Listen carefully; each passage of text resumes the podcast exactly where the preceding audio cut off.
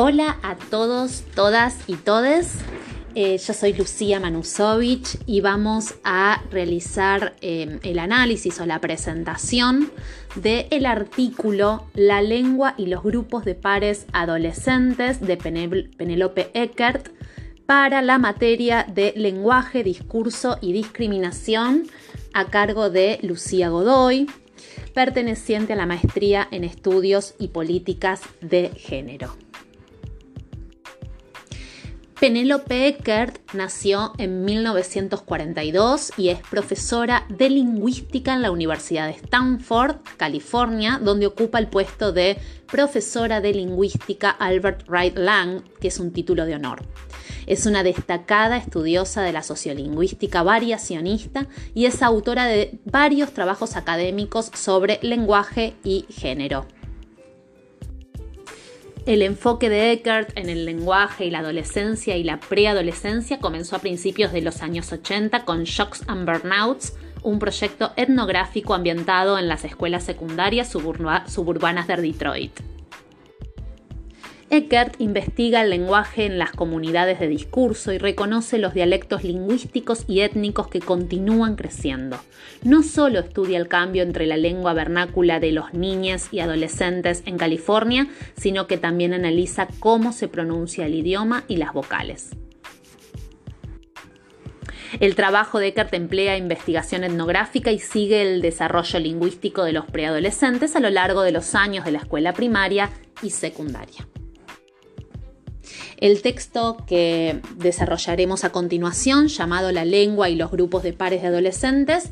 lo elegí porque yo soy licenciada en psicopedagogía y además soy psicodramatista, entonces me interesa especialmente la intervención en grupos sociales y particularmente me interesa la intervención grupal Em, con adolescentes. Con lo cual, por eso fue elegido este texto que me interesó muchísimo y mm, vamos a pensar en algunos de los conceptos eh, más importantes del texto de Penélope Eckert. El concepto central que yo creo que la autora va a ir desarrollando en el transcurso de todo el artículo es la idea de que las producciones lingüísticas de los grupos de adolescentes, lejos de pertenecer y quedarse de alguna forma únicamente de manera intrínseca en el grupo de pares, trasciende los grupos de pares y producen cambios sociales duraderos que incluso siguen desarrollándose en los grupos etarios posteriores. La autora analizará el uso de los recursos lingüísticos desde la perspectiva de la creación y la conservación de la distintividad y para ello se focalizará en la, en la adolescencia, pensada como un producto de la sociedad industrial que fue conjuntamente y se fue desarrollando con la educación secundaria universal institucionalizada. La autora dice que siempre fue vista la adolescencia como un eh, salto hacia la adultez. Ella lo que propone es poder pensarla como un salto desde el funcionamiento de la niñez, o sea, desde el grupo otario anterior, como un salto significativo hacia adelante.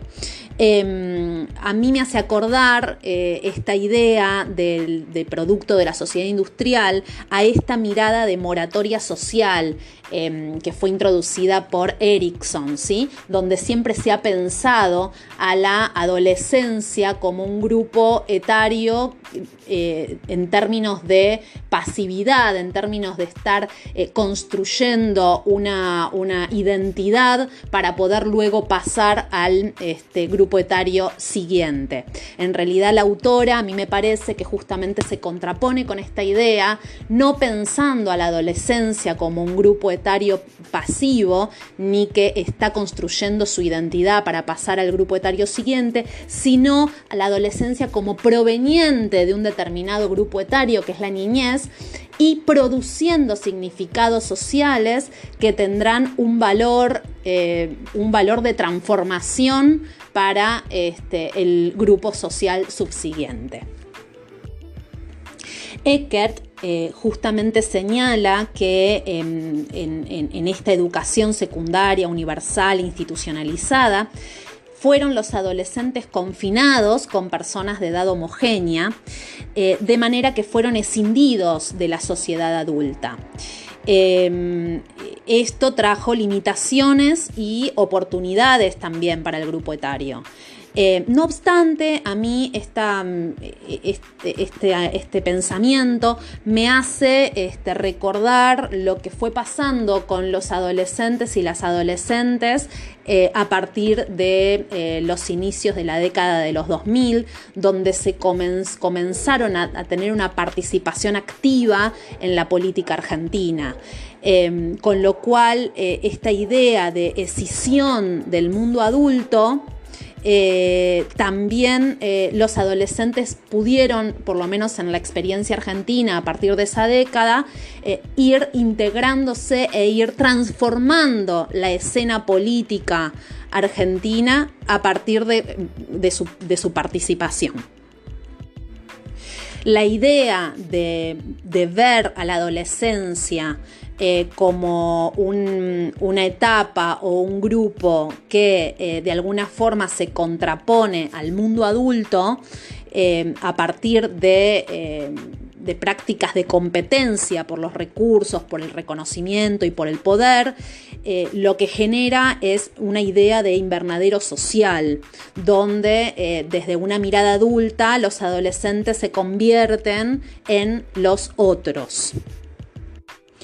pero lo que va a decir la autora es que justamente la lengua tiene un lugar clave en la creación y el mantenimiento de los grupos de pares adolescentes, a través de establecer el conocimiento y el derecho al conocimiento, de negociar las normas y el estatus, de establecer la cohesión y la confianza y fundamentalmente a partir de la función estilística que construye significado social, interpreta el paisaje y define y reclama un lugar en el paisaje. La lengua estándar vinculada con la educación secundaria institucionalizada eh, viene a estar contrastada con la lengua vernácula, que tiene una postura anti-institucional. Esta, este, digamos, esta fusión entre la lengua estándar y la lengua de vernácula justamente genera los recursos para la construcción de estilos complejos, ¿sí? que tiene que ver no solamente con los estilos verbales, sino con la vestimenta, el maquillaje, el consumo, el gusto musical, el territorio, las actividades, los movimientos, que van constituyendo, van desarrollando, van generando identidades individuales y de grupo que se van conformando unas dentro de la otra de forma complementaria. Esto,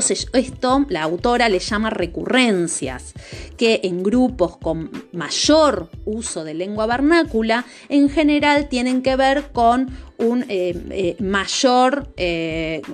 una mayor distancia eh, con las instituciones y, se muestran de manera anti-institucional.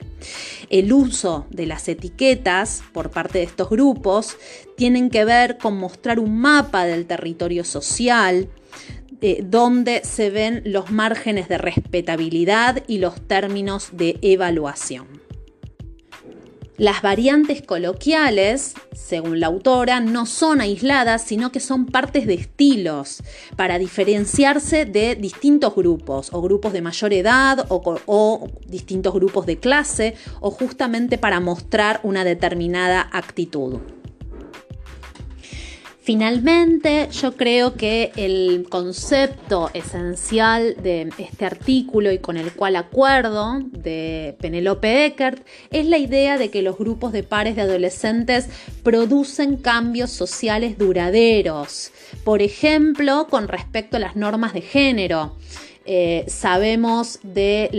eh, de, cómo se fue expandiendo la utilización del lenguaje inclusivo, por, ejemplo con las formas de la E, em, y que justamente se fue gestando el lenguaje inclusivo en los grupos de pares em, adolescentes y ha llegado a tener un grado importante de expansividad en todo el cuerpo social. Em, además, me parece muy interesante la idea de la autora de que los grupos de pares de adolescentes crean intersecciones culturales desde donde hablar. Eh, y en ese punto me parece, cuando habla de crear intersecciones culturales, se refiere a esta idea de la proveniencia heterogénea de los adolescentes, por ejemplo, en las escuelas, y cómo eh, adoptando juegos de palabras multilingües, eh, los adolescentes van generando distintas formas lingüísticas que eh, construyen significados sociales que, van quedando y que, van mutando y que se van transformando, em, eh, adoptando distintas formas duraderas que luego son este, alcanzadas y apropiadas por las este, generaciones subsiguientes em, y no son de ninguna forma, eh, yo acuerdo con la autora, eh, formas que mueren en la adolescencia o quedan ahí de una manera escindida del mundo adulto.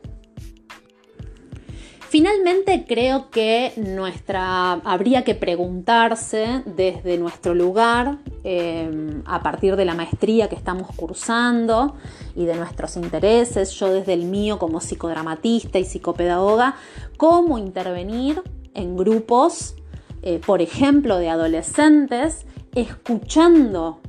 lo que dicen y cómo dicen para poder pensar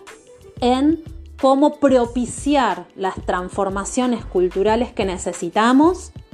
como sociedad para lograr una sociedad más justa y más igualitaria. Nunca va a ser sin los adolescentes, nunca va a ser sin este grupo etario desde donde surgen las nuevas configuraciones lingüísticas que proporcionan lo necesario para el desarrollo de las transformaciones em, sociales que necesitamos. Eh, yo creo que es importantísimo que podamos escucharlos, que podamos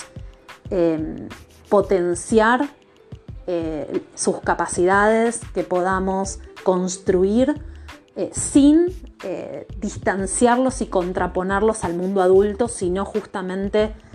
teniendo en cuenta las particularidades y teniendo en cuenta sus capacidades este, como grupo y como individuos. bueno, espero que les haya gustado tanto como a mí. seguramente nos vemos prontito en la clase. Un beso.